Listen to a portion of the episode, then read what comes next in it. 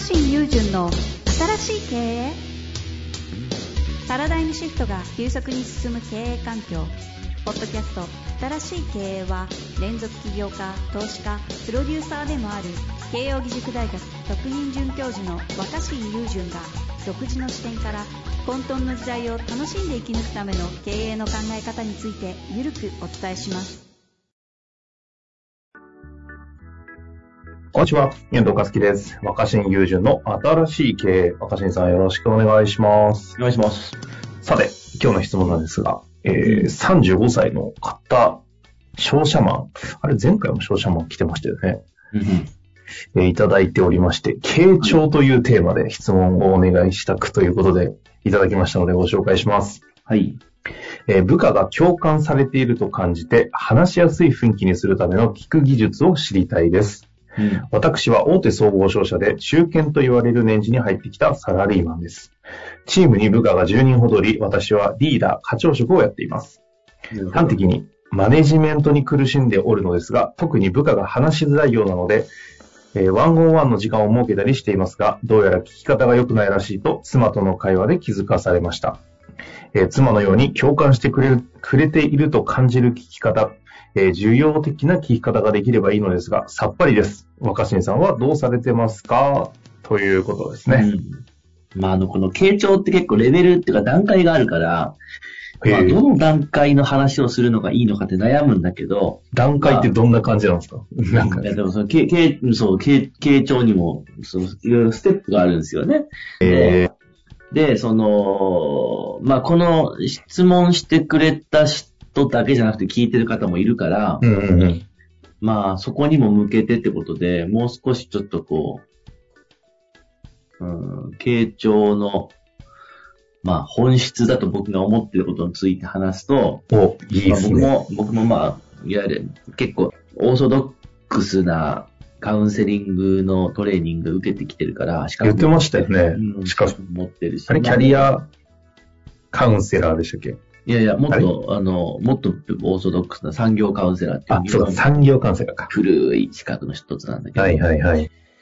まあ、それもあるし、その、大学院生の頃だったんだけど、なるほど。まあ、それも実は僕のいろんな、こう、場作りにはすごく影響を与えていて、うんうんうん。で、そうだね、その、一番大事だと思うことは、うーん、いきなり言っても伝わらないと思うんだけど、うん。これ、これが究極だと思ってて、あの、自分の中に答えを持たないっていうのが、もう、傾聴の最も大事なポイントだと僕は思ってるんです。自分っていうのは、聞く側の人がってことそうです、そうで。す。今回で言うと相談者さん。うん。自分の中に答えを持たない。ほう。で、つつまり、目を見て話すとか、斜めに座るとか、うん。うなずくとか、えー相手の言ったことをもう一回、おあの、同じ言葉を繰り返してあげる応答とか、うん。感情への共感とか、いろいろポイントはあるんだけど、それも、それの全てでも大事なんだけど、それ何のためにやる？な、な、な何をもってそれが初めてちゃんと意味をなすかっていうと、うんうんうん。自分の中に正解を作っておかない。でも、つまりさ、会社の、なんか上司とか先輩という立場になってくると、はい。後輩から相談を受けたりすると、もう自分の中に答えを持ってたりするわけ。ああ、確かに。自分の中でこうアドバイスしてあげればいいとか、うんうんうんこれを言ってあげるのが正解だって思いこ、思ってて、うん。あとはそれをどうやって相手に伝えて説得するかっていうコミュニケーションになりがちなんですよね。なるほど、なるほど。だから、うんうんってうなずいてたりとか、聞いてるふりをしてても相手にバレるんですよ。ああ。この人は僕の話を聞こうとしてくれるんじゃなくて、自分の話を言おうとしてるんだっていうのが、まあ相手にバレるってことですね。ああ。そんなのバレちゃうの？って話なんですけど、バレますね。大体の人間。だって会社で勤めてる後輩ってことは20年以上人間やってきてるわけだから、はいはいはい。20年以上人間とコミュニケーションしてるわけですよ。うん。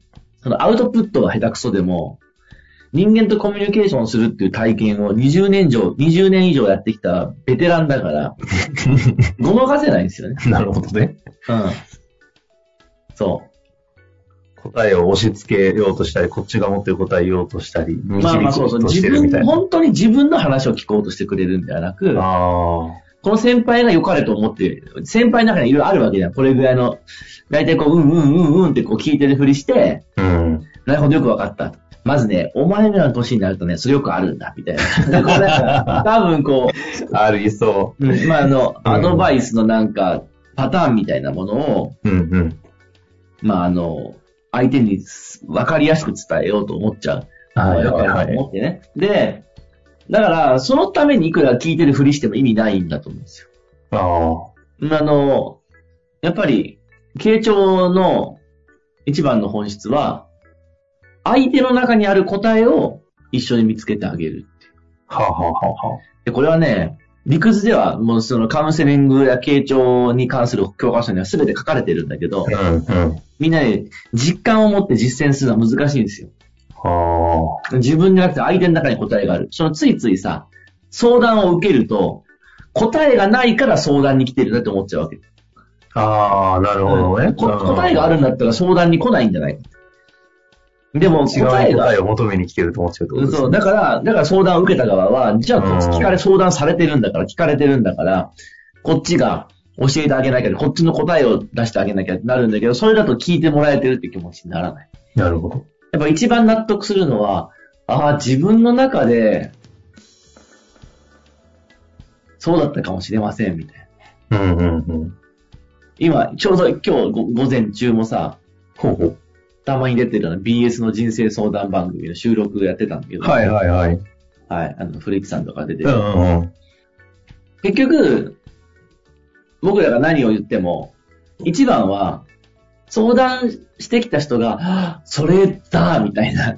あ、それです、みたいな。あ、それ言われてハッとした、私実はそうでしたとか、ずっと実はそれを思っていたかもしれません、みたいな。答えはもともとあるんだよね、本人の中に。はいはいはい。うんちゃんとした言葉になってなかったりするけどってことですね。そうそう。あのさ、なんか法律とか数学の方程式を質問してきてるわけじゃないじゃん。うん法律聞かれたら、法律はこうだよっつって、答えをね、教えて。答えを教えることができるわけだけど、こういう場合どうしたらいいんだろうって悩んでる。やっぱその、でそこには、まあ人間への信頼というか、うんうん。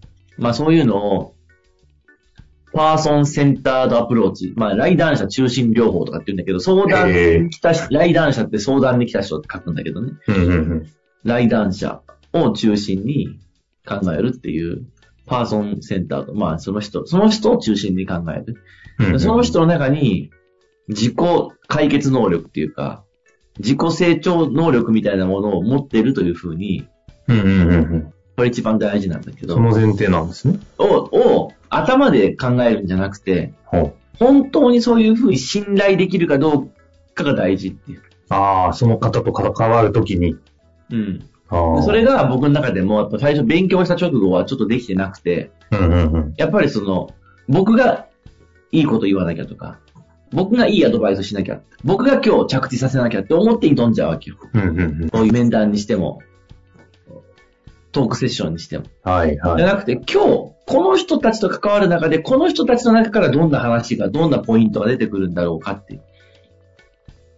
まあこれファシリテーションの回1でも対1だけじゃなくてもなんですね。うん、ファシリテーションの回でも言ってると思うけど、あれ実は基本はこの1対1の話なんですよね。ああ。相手にフォーカスする？答えがある。うん。それをうまく引き出して説明してあげたり、そこに自分の経験とか知恵をちょっと加えてあげる。だから、相、相手からどんな話が聞けるんだろうっていうふうに、うんうんうん。相手に興味を持つことが大事じゃないですか。ああ、関わるときにですね。うん。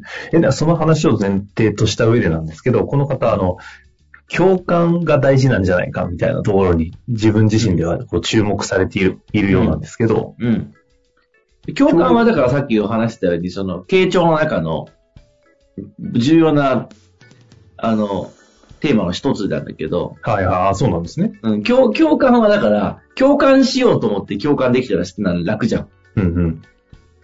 相手の中に大事なものがあるって信じてるから、相手の言葉とかに本当に耳を挟めることができて、共感できるっていう話なんで。ああ。そのなんか、早く自分のアドバイスしてあげなきゃ、そのために、俺の話を聞くために共感してあげて、俺の信頼、俺に信頼させて、この先輩から話を聞きたいって思うモードになってもらいたいと思って共感しようってしたって意味ないよ。なるほどね。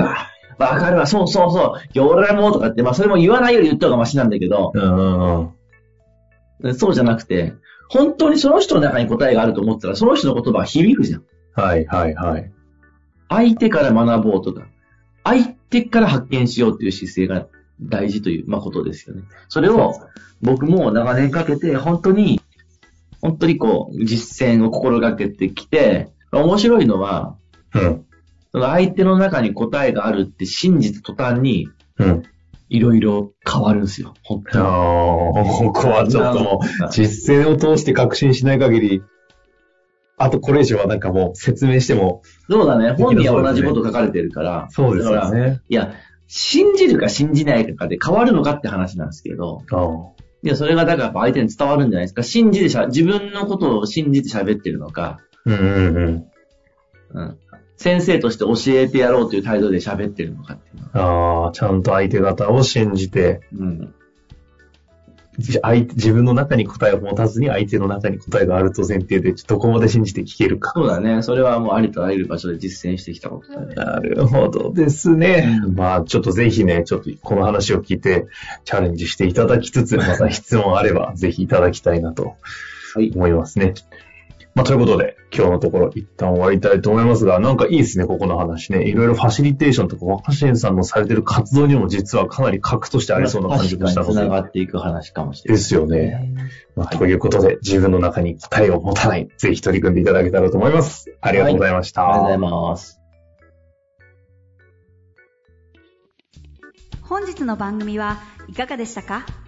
番組では若新雄純への質問を受け付けておりますウェブ検索で「若新雄純」と入力し検索結果に出てくるオフィシャルサイト「若新ワールド」にアクセス。その中の「ポッドキャスト」のバナーから質問ホームにご入力ください。